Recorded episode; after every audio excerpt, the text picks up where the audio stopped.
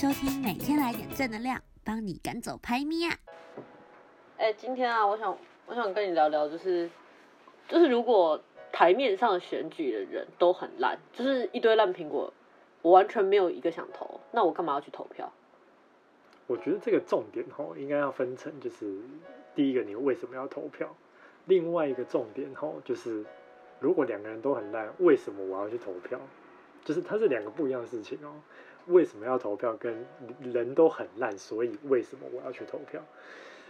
第一个前面的重点是为什么要投票？我们都知道课本上面告诉你很简单，就是因为你要行使你的公民权，因为你是就是中华民国国民，所以你才有这个权利去投票。然后投票为的是选贤与能，那些你会在课本上面看到那些冠冕堂皇的话，这个很 OK，没有问题。你需要去投票这件事情，我们可以理解为什么要去投票。但是两个人都很烂，或者是好多人都很烂。那为什么我要去投票？这个就是另外一件事哦。因为很简单的是，你的你的立场是在于，你的立场是在于，因为大家都很烂，我不知道投谁，而且投谁我好像都对不起谁，因为投谁都很烂，然后最后最后不管是哪个我不喜欢的人选上了，对我来说都很烂，而且我没有任何好处，为什么我要去投票？对，这是这是两件不一样的事情。对，那因为。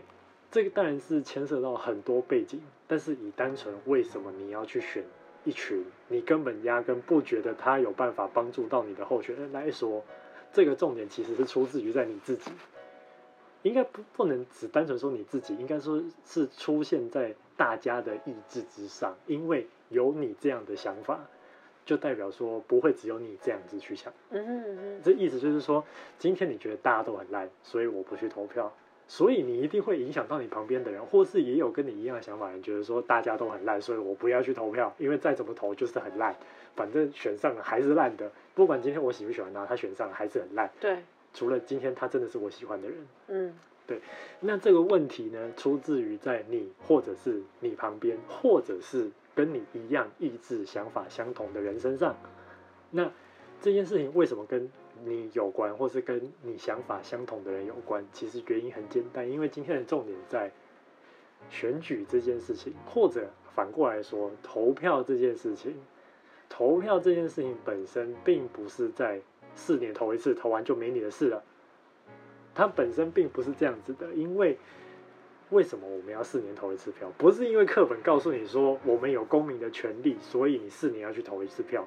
你也可以选择不投票，因为这不是你必要去行使的权利，你只是有这个权利，你选择要不要去行使。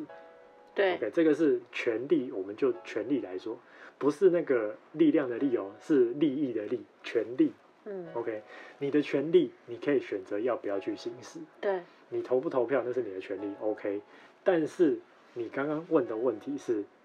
如果两个人或以上的人候选人都很烂的话，为什么我要去投票？对啊，因为因为重点在你都会觉得，反正投完之后四年还要再一次，反正它就是一个无止境的回圈。因为你选上的人都很烂，不管你今天选不选，他都是很烂。四年之后还是来一批很烂的人，或者是继续很烂的人。嗯，所以对你来说有没有投你都无所谓。但今天问题来了，今天问题是，如果你投完了，你觉得就没你的事了，那这个回圈就会继续下去，因为。你投的人，他并不会消失，因为对他来说，他就是要选上，或者是因为他某些目的，所以他需要选上。但是他要选上有他的立场，你不去投票，你有你的立场，你的立场很简单，就是因为我不喜欢他，或是因为选上跟我没有关系。但是对于选上的人来说，他有权利去决定，他要去为你做什么事情。嗯，所以今天你不关心这件事情，就代表说。他今天要做什么都跟你无关，但是问题在于他做的事情肯定是对你不一定有利的事情。对，但是我们可以确定的是，他一定会做对他自己有利的事情。哦，我懂了。所以你的意思是说，就是就算这两个我都不喜欢，但是如果我放任了，可能某一个就这样上了。那假设我没有认真去辨认，比方说一个是比较烂的苹果，一个是超级烂的苹果，结果我选了一个。我没有，我没有去选，结果比较比较最最烂的那个上了，结果那个烂的就也不会往，也不会理我的利益，然后他会去，也许他就会去选一个，就是做很多对他的利益比较有，对，因为我们换个方式讲好了，我们如果不是从你的角度，从一个候选人的角度，如果今天，因为我们从小到大看选举长大的，嗯，因为在台湾的民主化大概也不过就几十年而已。虽然说，就按照呃中华民国的计法来算的话，我们现在已经是一百零八年了。OK，现在是一百零八年，可是我们真正实行民主制度。我说的民主制度是指你可以投票这件事情，就是没有被限制的去投票这件事情，大概也是八十几年，民国八十几年，或是甚至是好了，我们严格一点讲，大概是民国七十几年的时候，在民国七十几年、七十五年的时候，他决定，呃，蒋经国决定解严，OK，他解严了，所以开放了党禁、报禁等等的，但是真正到总统直选这件事情，那个是。大概是八十几年的事情，具体具体年我忘记了，但是第一届的总统直选是在民国八十几年，嗯、我们现在也才民国一百零八年，所以正常来说，我们民主化的时间并没有很长，才二十几年。对，其实它才二十几年的状况下，那这个问题呢，其实很简单。今天我们从小看到大的选举，为什么我们的选举每次都可以登上国际版面？它并不是因为。我们的选举是一个很成熟的民主国家，所以很重要。今天会登上选举版面，如果你平常有在关注的话，你会发现到的是，我们通常登上选举版面，媒体国际的版面是，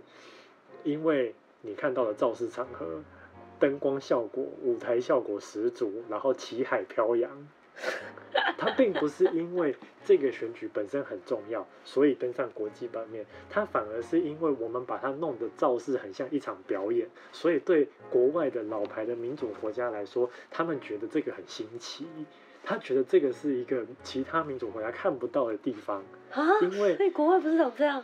你去，你可以去看，就是不管是哪个国家，就是只要是老牌的民主国家，他们的选举其实非常冷静。就是以美国来说好了，美国的选举它顶多就是在总统大选的时候，嗯、总统大选的时候会出现这种场合。你说旗海飘扬吗？对，他们顶多就是在一个可能在一个就是呃可能在一个表演场地，可能在一个体育馆里面发表演说，候选人发表演说的时候，你才会看到这种旗海飘扬，就是哦大家摇旗呐喊。所以平常路边是不会插选举人的旗帜，并不会。你在美国会看到候选人的标语，其实他们也不不一定会出现标语，但是你可以看到候选人的一些选举广告，通常顶多是在你家邻居的院子前面，他们可能有插一根旗子，说就是哦，我支持谁。所以不会看到一整栋建筑物，然后上面可能呃，基本上是在美国是不会发生的，因为他们并不热衷，美国的民众并不热衷选举，他们只会告诉你说我支持谁，嗯哼，但是并不代表说我支持谁我就一定要去投票啊，他只会跟你说我支持谁，因为我觉得这个人怎么样，或者是说没有为什么，我就是支持他，可是他不会去说我就是要投谁，这个是一个老牌民主国家比较容易出现的状况。就比如说，你在英国好了，英国就是他们的政治立场很明确，所以你就是支持谁，就是要投谁。因为，呃，撇开政治的，就是选举制度不谈，以英国来说，英国的政治政党色彩鲜明，OK，所以他如果是支持工党的，基本上劳工就是一定支持工党。嗯嗯。哦，那如果是保守党的话，那就是一定是就是呃比较中产阶级资本主义的会支持保守党。那这样有什么好选的啊？就是党，如果如果政党色彩的立场非常鲜明，就是劳工党就一定会支持劳工，然后劳工就会投劳工党。那这样子不会政党轮替了？但是问题是他们是内阁制，内阁制指的意思就是说，他是党魁是多数选民选出来的民代，去选出一个就是一个就是阁魁。对。那这个阁魁呢？代表的就是多数人的利益，对，这样可以理解吗？我理解啊，可是如果都是固定，我不是刚刚有说吗？如果都是劳工党，都是同一群劳工，然后一定会投劳工党，也不会投别的党。不一定啊，因为你今天提出来的政策，如果劳工不买单的话，你就不一定会有过半的席次啊。你没有过半的席次，就代表说你拿不到党魁啊。你拿不到党魁，你就不会去做就是他们意愿的 speaker 啊。我了解，但我有一件事情不太懂，就是你刚刚有提到说，就是呃，在比较呃民主成熟的国家，他们会比较不喜欢就是应该说没有像我们那种就是旗海飘扬，然后然后很明确的说我就是要挺谁。可是可是这这个逻辑有点奇妙，就是你刚刚讲说在在那些比方说劳工党的人，他就是他的他的立政治立场很鲜明，他就是会为劳工发声，那劳工就会想要去挺劳工党。所以照理说，这样的状况听起来好像比台湾更立场鲜明才。我觉得这个就回到我们刚刚主题，就是为什么。你应该要去投票，而不是因为两个人或是以上都很糟糕，所以我不投票。因为今天你支持的候选人，就代表了你的信仰、你的立场，或是你的价值观。你今天不去投票，你不去监督你投的那个人，就代表说，今天选上的这个人跟你一点关系都没有，他也不会为了你的立场，不会为了你的价值观去奋斗。当然，很多人会觉得。就算我选他，他也未必会代表我的价值观跟我的立场去做事。但是问题来了，因为你不去监督他，所以他觉得他不需要去做这件事情。他的目标在选上，选上之后，他只要为自己的利益做打算，因为你根本不 care 他做了什么事情。但等一下啊，这边我也听不太懂，就是。我要怎么监督他？我我唯一能做的事情就是投票给他，就是支持他，哦、你知道吗？这个这个误会可大，这个误会可大。很多人都觉得我就是只能四年投一次，投完之后四年，如果你做很烂，我就把你换下来。没有没有没有没有没有，这个是完全错误的观念。因为我们的公民教育并没有告诉你说，除了你投票之外还可以干嘛，要不然就是被被拿去借去上国英数。OK，所以我觉得这个可以理解，就是大家会觉得说我四年投一次票，投完就没事，但是并不是这样子的，就是呃。政治这件事情本身就是按照国父的讲法，它就是治理众人之事嘛。OK，治理众人之事就代表说你选了一个人出来代表你，这个是我们的代议制度。你选了一个人出来代表你，代表你之后呢，那你要怎么知道他有没有代表你？对啊，我们没有监督的制度吧？那这个很简单啊，你看他讲的话，他常常会需要版面，对吧？通常会做事的人，你自然会看到他为了什么而战。他会有他的价值观，他会有他的立场，他会有他的信仰，他不会因为你跟你相反的立场，或是跟你相左的利益，嗯哼，然后呢，去违背当初你投给他的信仰跟价值。譬如说，举个例子，你支不支持同婚？这个立场非常鲜明。你支持跟你不支持，这个就是一翻两瞪眼。支持的人就永远支持，不支持的人几乎不可能被说服。可是。选举的人也很有可能选上之后跳票啊。对啊，那这个问题来了，今天他如果可以跳票的话，原因是什么？为了他自己利益吗？他可以为了自己的利益跳票，但是的问题在于你接不接受。你如果不接受的话，换个方式想。你今天不接受，你只能等到四年之后再投给他一次吗？或者是他其实根本不担心你的选票，还是他根本就不是靠你的选票选上的？他有很多的问题，你可以去问这个问题。当你今天开始会问问题的时候，代表的是你开始怀疑这个人是不是有办法代表你。我开始监督他了。对，所谓的代议制度呢，并不是只有我四年投完一次，代理我的人去议会或者是去立法院发声，不是讲完四年之后我看他做得好不好，不是看他给我的资讯，这些都不是，这些是当初你投给他是为什么你投给他，或是为什么你今天不投给他？可能明年不是明年，可能四年之后他的立场变了。你觉得你可以支持他，因为这次你的立场跟他是一样的，他愿意为了这件事情让你投给他，然后他在这之后，他也会为了这件事情去帮你发声。这件事情才是你做监督的本质，不是今天你要不要让他选上。你应该换个角度去想，他真的是靠你的选票选上的吗？他有可能不是啊。那怎么样叫做有可能不是？比如说，他有可能并不是。靠正规的方式选上的，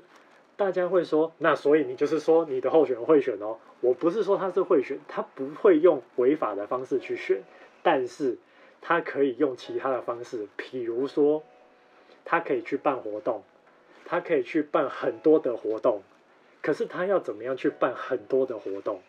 通常你办活动，你可以免费参加，你为什么可以免费参加？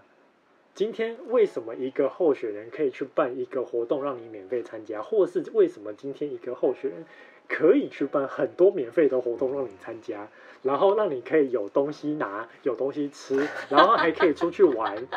你可以去思考一下，我不是说他他很有钱，他愿意这样花钱不行，可以，但是有多少人可以做这种事情？当今天他如果假设。如果他没有一份正职，如果他不是做生意，如果他的经历并不是他所叙述的这个样子，他怎么样去办到？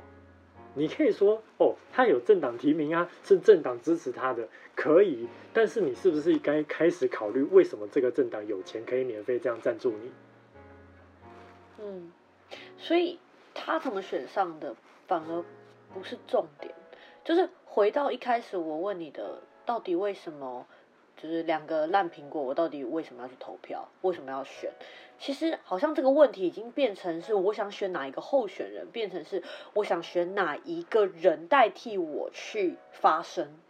而他发生的这些事情，可能比方说这两个烂苹果各自提了二十个证件，那我比较支持哪一个的那一个人，可能他提出的证件是比较多我同意的。就是他可能会代替我发生的，我应该要为了这些议题而去投票，行使我的权利，行使我的利益，而不是为了我喜不喜我喜我觉得哪一个比较烂，然后两个都不想投，对吧？是啊，根据之前呃，因为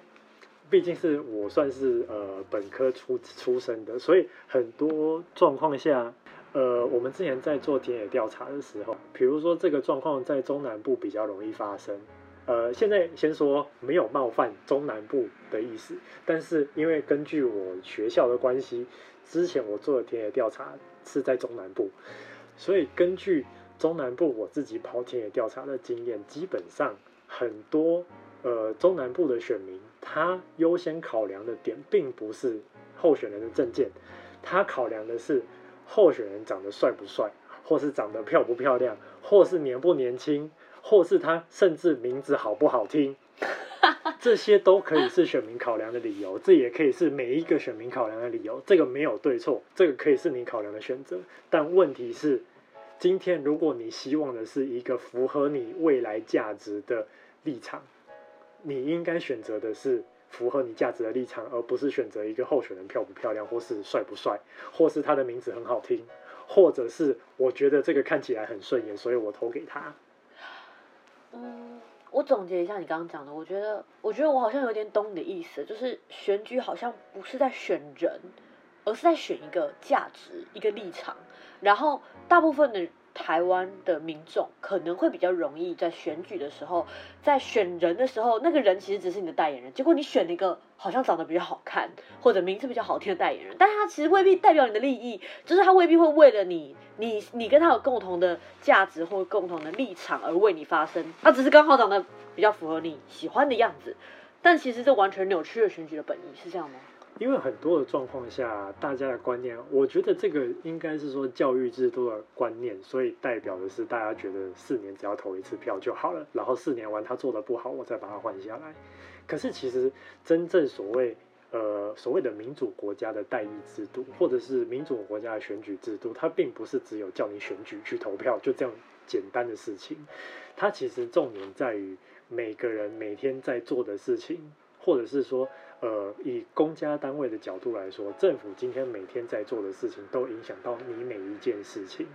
那每一件事情在做的时候，一定是会有人喜欢，有人不喜欢。那在这种状况下，你要选，你要去选举、去投票的原因很简单，你今天要选出一个符合你自己喜欢、符合你自己立场、符合你自己利益的一个角色来代表你。那这个角色就是你去投票的目的。而不是因为因为这个人的关系，所以我投给他。你投的价值观代表的是整个社会的价值。今天这个人有办法选上，就代表说，在台湾这个地方，你选出来的这个人，大部分都喜欢这样子的价值观。那喜欢这样子的价值观，就代表说，大家的意志决定要这样子去做，而不是停留在。以前选举的造势场合有没有东西可以吃？有没有东西可以拿？或者是说造势场子大不大？然后有没有人来站台？谁站台其实根本就不是这个重点。重点是你今天为什么要去投这个票，而不是因为两个人或以上都很烂，所以为什么我要去投票？等一下，等一下，你这样讲，这样子我有点难过了，你知道吗？因为这表示，这表示你刚刚说到的那些可能美国或者一些成熟的国家，之所以每一次我们台湾的选举，我们都会上国际的新闻，那是因为他们看不到。像这种造势的场合，然后感觉好像投票不是在投一个价值、一个利益，而是说哦，那个场子有多热闹，像一个秀，然后政治人物包装的有多有趣。我觉得其实是这样吗？我觉得其实某种程度上来说，哈，其实也不能说不好，因为台湾人就是喜欢这种热闹的场子，不然你就不会在庙会看到，就是大家喜欢在庙口去演讲啊、演戏啊，或是怎么样。当然，某种程度上就是呃，我们的候选人在庙口去演讲。也算是演戏的一种啦，就是，呃，我觉得大家喜欢去看热闹这件事情是，就是目前我觉得是台湾人的天性，就是你就是喜欢看这些东西，不管他今天是在干嘛，但是因为人多的话，你就会觉得哇，好热闹，那好热闹你会去听，OK 没有问题，但今天的问题在你不是因为要演戏，今天你的角色是候选人。所以，你身为你的选民，你要看的并不是候选人在演戏或者他在表演。即便你知道他是在表演，你都不应该接受你的候选人去做表演的动作。譬如说，你不会看到，呃，以美国来讲好了，你不会在美国的议会里面、国会里面看到明代打架。在日本可能会发生，OK，这个是文化特性，但是你几乎不会看到美国在为了某件政治。呃，政治问题或是政治利益去打架，为什么？因为很多的时候他们是取得公听会，取得公听会的发言。OK，这个是公听会，应该是公听会是什么？公听会，呃，我们通常是讲公听会，但是在美国是听证会。听证会是什么？听证会指的是就是它有具有法律法律效益。具有法律效益，就是代表说，其实就等于是你去，呃，假设你上法院，你出庭，你讲的话都是呈堂证供的概念。对。OK，那他们的听证会其实某种程度上也是这样子，它也是取证的一种，但是它其实不是这么的严重，它不是像你要去开庭。那为什么不会打架？呃，主要是因为大部分，呃，这个牵涉，我觉得啊，我觉得它牵涉到美国建国的历史。呃，这跟他们的历史比较有关系。他们比较是呃，以他们的 founding fathers，就是所谓的开国元勋们的呃理念，他们原则上希望呃美国是一个团结的国度，因为你从他们国家的名字就可以看得出来，其实他们就政治体系来说，他们每个州随时都可以独立，只要是每个州自己同意，他们就可以独立了。要不然他们就不会叫做 United States，就是联合州。嗯，就是联合州，所以就变成一个美国。对，那总而言之，就是他们的文化上比较不会是因为打架，然后去避免呃避免敌对的阵营去通过某个法案。他们通常是用听证会的方式。对，因为他们就是追求的是就是最大利益。嗯，就是只要是对美国这个国家来说，对国家对这个国家来说是最大的利益。他们都会接受，因为这个是他们的，应该说他们的宪法里面，或是他们的人权宣言里面，其实提到一个很重要的概念，就是所有的事情基本上就是为了美国的国家利益，所以他们有这样子的立场去捍卫他的选民、他的州。嗯，OK，就是他们任何的决定基本上都是为了国家利益，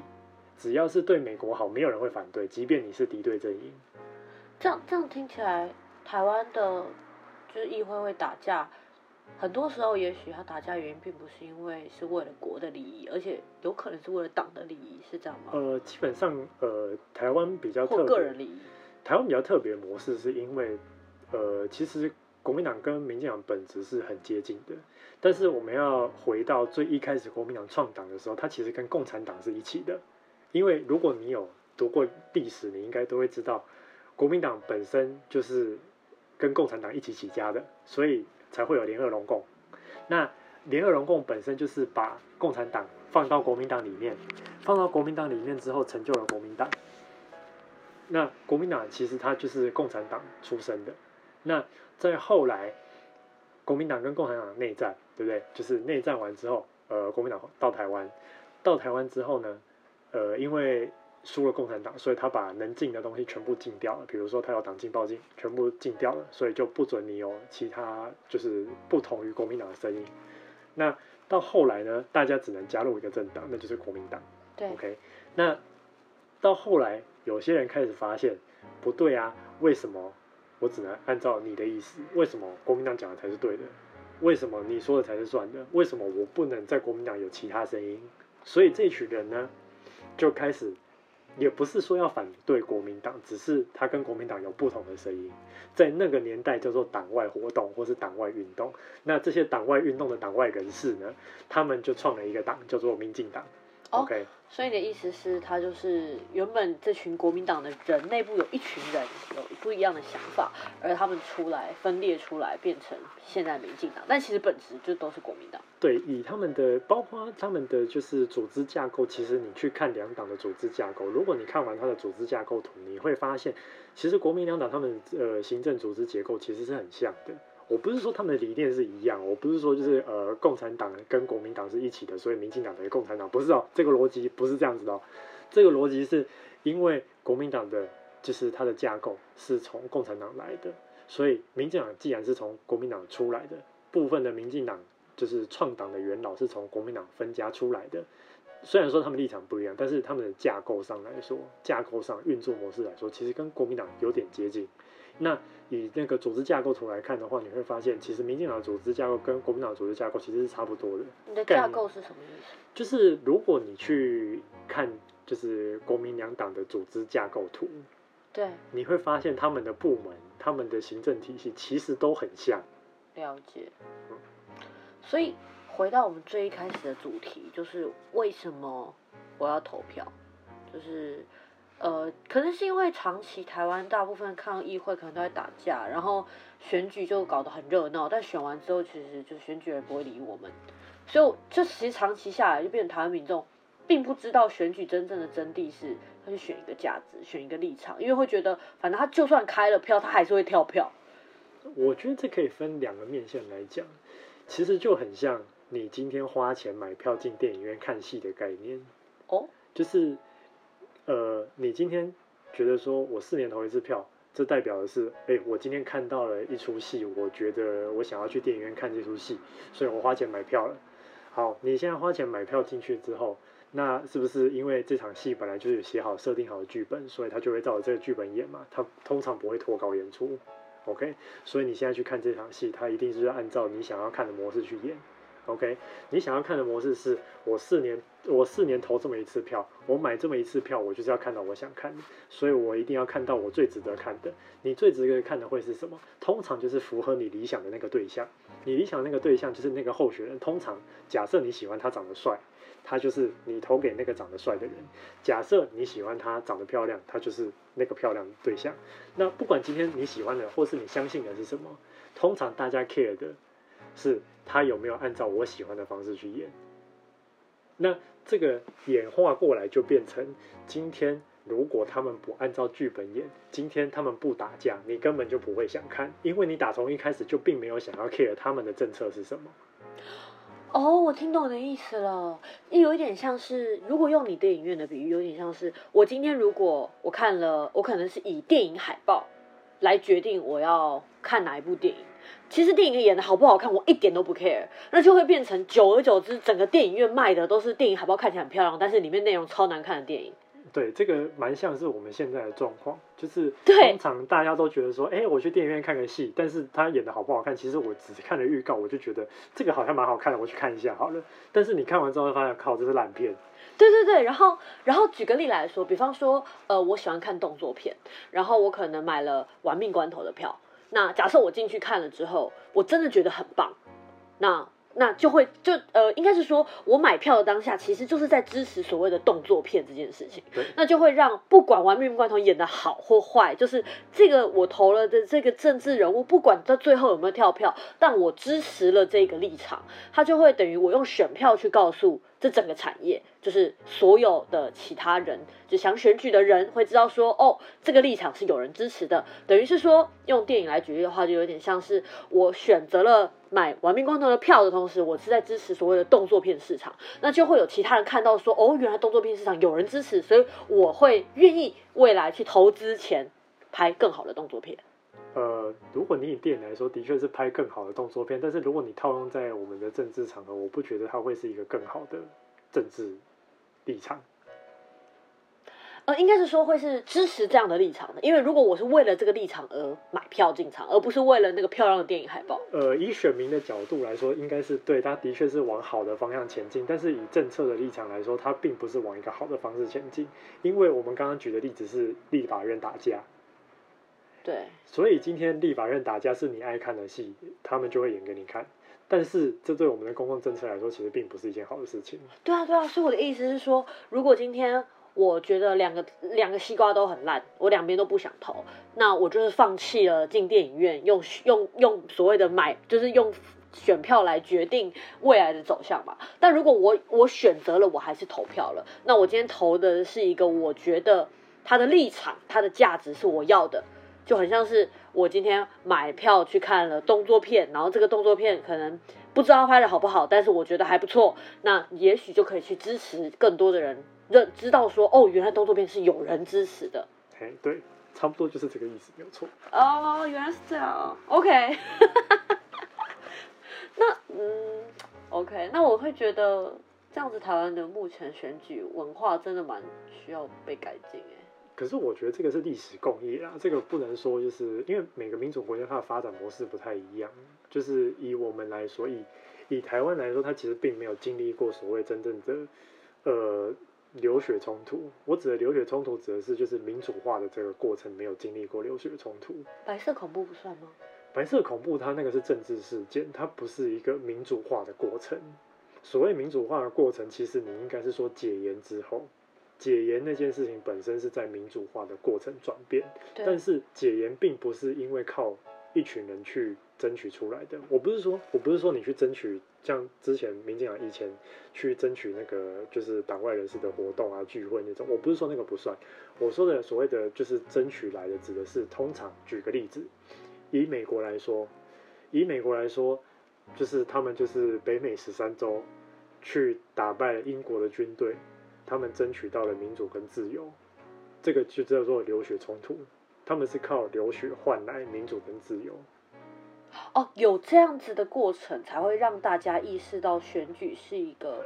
非常得来不易，而且是要去表达立场的这样子的教育埋入他们的基因里面。呃，是这个意思吗？并不是说一定要这样子，只是说就是相较于其他老牌民民主国家来看的话，大部分的老牌民主国家都是按照这个。这个 pattern 去生出来民主化的过程，但是台湾比较特别，是因为我们经历了前面就是国民党在中国的这个时期，然后在他们来台湾之后，然后我们又经历了就是历史上最长的戒严，然后在最后解严之后才开始民主化，但是我们真正民主化的这个过程并没有所谓的真正流血冲突，就是简单来说就是革命啊，你没有。就是你只有小部分的那种冲突啊，小部分的那种区域性的冲突，顶多就这样子。那顶多就是呃，像可能那个郑南榕，顶多他就是自焚，他就是殉道，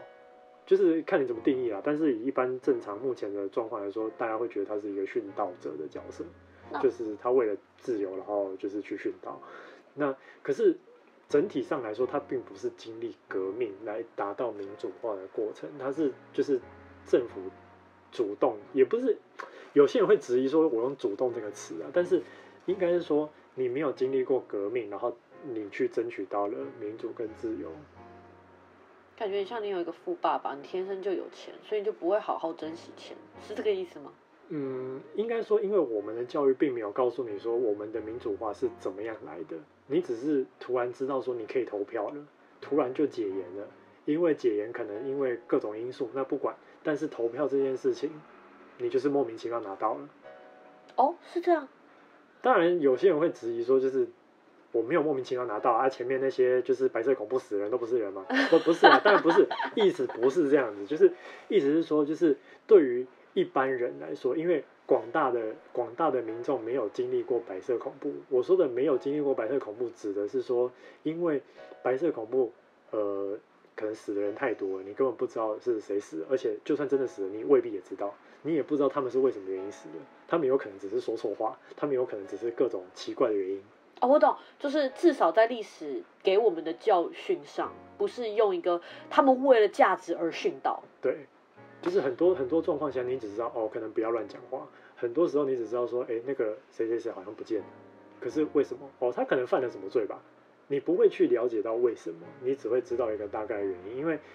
你并不会知道具体的内容是他为了什么原因，所以怎么样。你只会知道。哎，好像解严了，然后我好像就解除党禁、报禁，然后我就可以投票了，然后我就可以成立政党了。可是你并不会知道说为什么，因为你只会觉得，OK，我们本来就是一个民主国家嘛。可是真正的民主国家，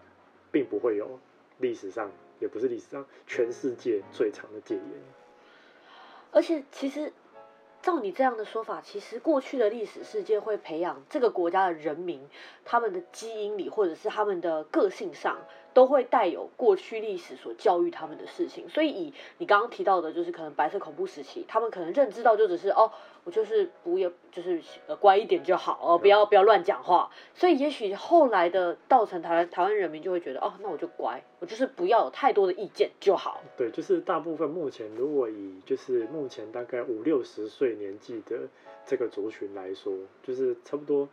中中年以后的族群来说，他们是受过这样子，就是党国教育的方式去告诉你说，你应该要怎么样做一个好公民的模式下，他们通常会比较倾向，就是你应该要乖乖听话。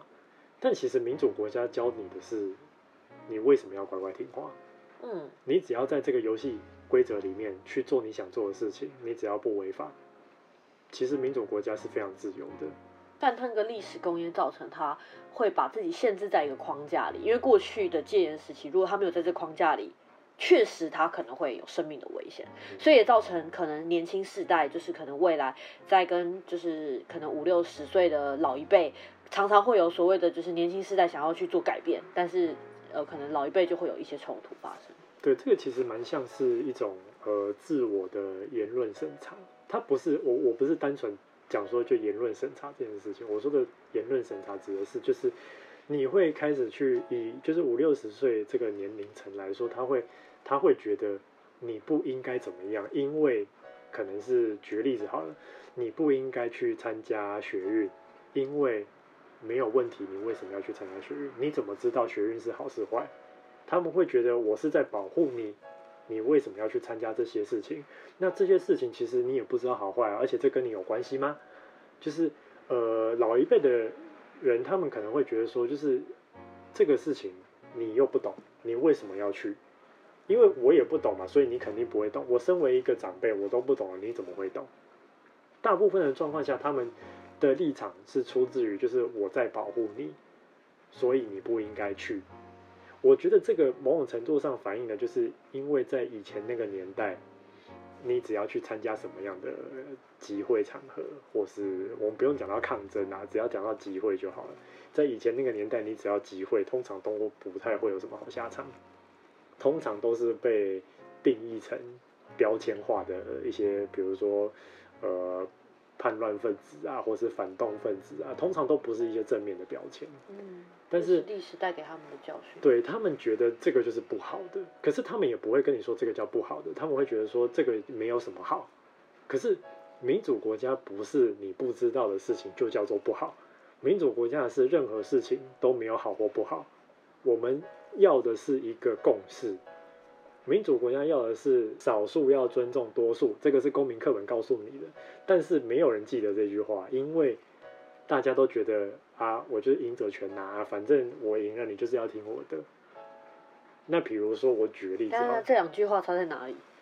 就是多数服从少数，呃，少数服从多数，嗯，跟赢者全拿。这两个在你觉得就是台湾人民在误解上是差在哪里？呃，赢者全拿，通常在政治学里面，这个叫做英文叫做 winner take all，就是呃，指的就是通常民主制度其实就很简单嘛，就是拿你票拿越多，你就是赢嘛。那通常呃这个论点就会变成，因为你票拿完拿的比你的对手还要多，所以你拿到这个权利之后，你就可以为所欲为。对对，这个叫做赢者全拿。对，但是通常公民课本告诉你的就是呃多数呢，诶少数要服从多数。对不对？少数要服从多数，但是呢，多数呢要去尊重少数。他的意思就是告诉你，你身为多数的那一方，你要去尊重少数人的意见，不是代表你尊重完，就是你表面上尊重那些少数人，但是你完全不 care 他们在干嘛。可是，可是，可是，其实说实在，没有人去 care 这句话。但是这句话其实是很重要的一句话，它出现在你公民课本里面，可是大家其实都不太 care 这句话，因为。大家没有人在觉得我需要听你的，因为我是赢者，所以我要拿到全部的东西，不然我为什么要选？哦，所以 OK，所以我来总结一下我们今天聊的东西，就是我们回到最一开始，就是我们在问说为什么要选一个，就是两个两个候选人我们都不喜欢，为什么我们要投？那是因为利益的关系，就是我们要为了我们的权利。然后去选一个代言人，而这个代言人他其实是要去诉诸我认同的价值，所以我其实投票的同时，其实是在投一个我认同的价值。所以不管今天这两个候选有多烂，我都应该要投。那是因为我要用选票去让让更多我认同的这个价值可以被重视。对，这是我觉得一个就是如果如果你觉得你是一个民主国家的公民啊。一个民主国家的公民，基本的最基本的素养应该是，你为什么要去投票？就是不是说你今天有投票就代表一个你是民主国家公民，不是这样子。应该是说你今天去投这张票，为什么你要这样投？你知道你为了什么而投？他可能是为了你的信仰，为了你的价值观，你去投了这张票。所谓很神圣的一张票，是神圣在这边，不是神圣在你去投票这件事情很神圣。Okay. 是神圣在我认同的价值这件事情，我必须要用行动来去证明。对，哦，原来如此。所以，OK，所以我们今天聊了就是为什么要投，然后也包含了就是为什么呃过去就是在台湾的选举的状况会变成大家好像就是喜欢看秀啊，然后可能选的。就是不不再不再是为了价值而投票，是为了可能长得好看而投票。那是因为我们有过去的历史贡献，就是过去的历史让我们可能在民主化的过程中并没有流血，所以才会导致大家就是轻忽了这个选举的重量，就是选票的重量，然后也认为可能神圣性有也没有认知到这是在投价值。呃，我觉得这个最最根本最根本原因应该还是停留在因为我们的教育的关系，所以。没有人会觉得这件事情很重要，但其实很多时候，你如果不去投票，因为我觉得候选人都很烂，所以我不去投票。通常它代表的就是一种，你以以一个候选人的角度来说，当然是就是反正我不管谁投票，我只要有选上就好。但是以一个选民的角度，就是我不投票也是行使某个权利。这个问题本身是没有错的，但问题在，因为你不觉得你不去投票，跟你去投了一个。你支持的候选人的票差在哪里？我觉得这个才是根本的问题，就是因为我们的教育没有让你这个观念是变成正确的。嗯。可是通常大家都不太 care 这种就是观念性的问题。以台湾来说，大家都 care 实际上、现实上或是利益上的问题，因为观念这种东西在呃台湾比较不被重视，因为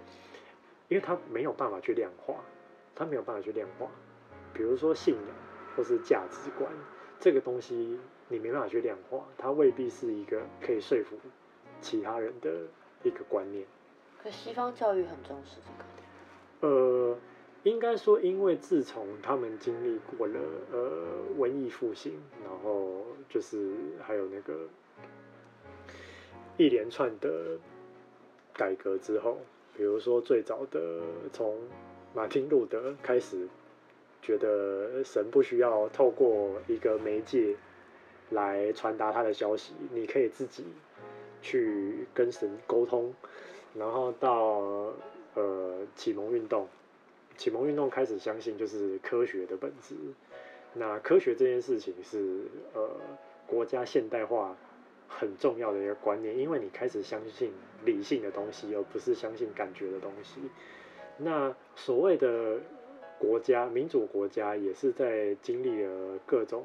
流血，然后革命之后，所以产生了所谓民主国家的概念。那民主国家之所以被目前主流的呃观念接受的原因，在于因为我们看到了太多历史故事或是历史事件，告诉你就是呃民主化国家之前都是在打打杀杀，然后到后来的启蒙运动的所谓卢梭的天赋人权，嗯，OK，孟德斯鸠的三权分立。那个都是以一个你生而为人，然后一个基本理性的论证，就是你为什么需要去做这件事情？那做了这件事情有什么好处？那为什么我不要做这件事情？那不做这件事情有什么坏处？那为什么国家应该要这样子？为什么要国家要三权分立？那为什么民主制度应该是长怎么样子？就是也不是说民主制度就是唯一，只是说就是相较于。呃，独裁、集权这种国家政体来说，民主国家的政体是一个相对于其他目前政体来说是一个比较被大众接受的一个架构。它不是最好的民主民主制度，从来都不是最好，它只是一个目前最好的制度。嗯，它并不是一个完美的制度，它也不是一个。真正很好的制度，它其实漏洞蛮多的，只是在目前的状况下，我们找不到更好的替代品。嗯，但我也觉得这这让我找到了我们这个频道的意义，就是。就是我们补足了，就是西方国家在过去有很长的一段历史脉络，奠定了他们可能比较成熟的对于民主制度的价值观，然后跟一些想法。那因为他们有那样的历史的经过，所以导致他们的民主够成熟。而台湾因为可能呃比较容易的得到了这样子民主的权利，那可能没有这样子过去可能流血的历史，那我们。就是透过这样的频道去沟通，让更多人去有这样子的观念，去补足那样子过去历史没有教我们的东西。希望可以达到这样的效果了。虽然说不敢说自己学识渊博，然后也不敢说自己是博学多闻，但是希望以一个就是本科生的角度来说，可以尽到一点小小小小的心力。嗯，我觉得最后可以用一个。就是用一样，我们刚刚就是投票，就像是去电影院买一个想看的电影的比喻来做一个今天的总结，就是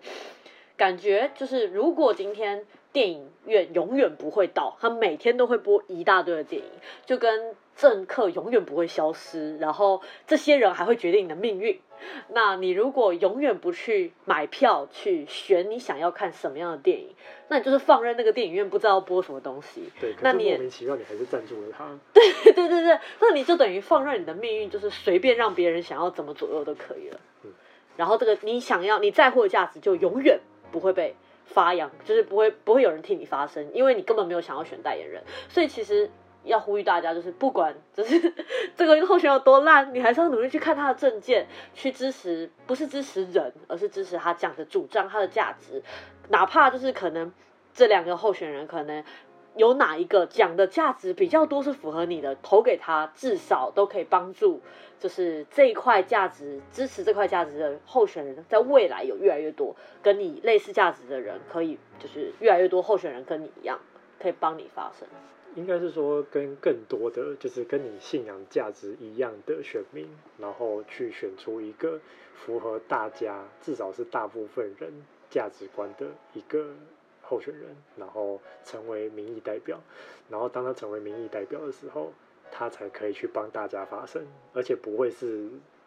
呃，不会是单纯是一个演员，就这样。好哟，好，那我们今天节目就先到这边。OK。拜拜。听完，你对政治学有多一丝丝了解了吗？以上是我们这一期的每天来点正能量，我们下次见。